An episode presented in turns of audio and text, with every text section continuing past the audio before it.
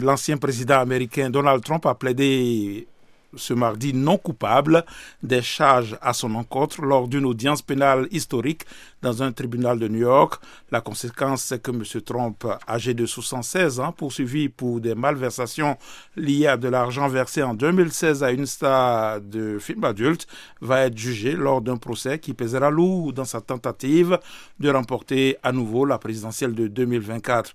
Pour en parler, j'ai avec moi dans ce studio Timothée Donangmai, chef du service francophone de la Voix de l'Amérique. Bonsoir Tim. Bonsoir Jean-Roger.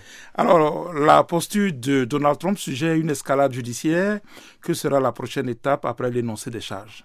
Alors, on attend de euh, savoir quelles seront les prochaines étapes. Euh, naturellement, il y aura un procès et euh, un procès durant lequel l'ancien président va comparaître et se défendre des 34 chefs d'accusation retenus contre lui, auxquels il a plaidé non coupable aujourd'hui.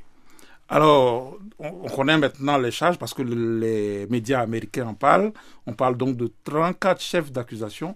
Comment le délit euh, d'achat de silence euh, d'une star de film adulte a pu se démultiplier, si l'on peut ainsi dire?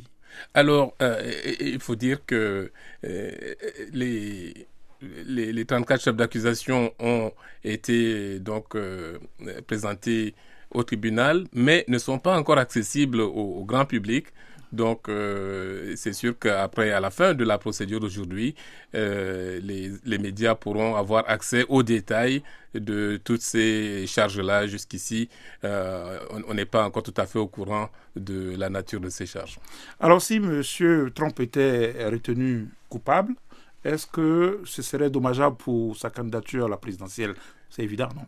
Alors, euh, c'est une première, comme on l'a dit, c'est la première fois qu'un ancien candidat, qu'un ancien président euh, est inculpé euh, par un tribunal ici aux États-Unis.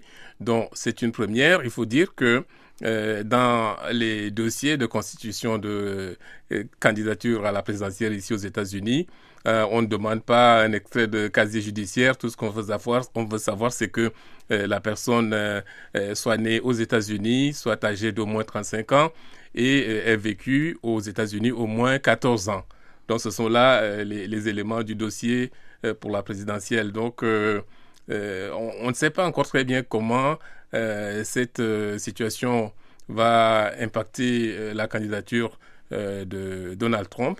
Donc on attend d'en savoir un peu plus. Alors, M. Trump vient de quitter le tribunal à New York et il a promis de s'exprimer et de parler aux Américains ce soir, après l'exposé donc des chefs d'accusation.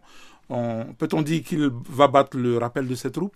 Ah, Certainement, certainement. Et il faut dire, Jean-Roger, que ce n'est là qu'une affaire parmi tant d'autres euh, pour lesquelles euh, l'ancien président Donald Trump est, poursuivi. Il y a notamment cette affaire de l'attaque contre euh, le Congrès et cette affaire de euh, la tentative euh, d'obtenir des voix additionnelles en Géorgie pour, euh, pouvoir se faire réélire. Donc, il y a d'autres affaires pour lesquelles l'ancien président est poursuivi. Et c'est clair que ça va être une année très fournie pour Donald Trump. Affaire donc à suivre. Merci à vous, Timothée Donangmai. Je rappelle que vous êtes le chef du service francophone de La Voix de l'Amérique.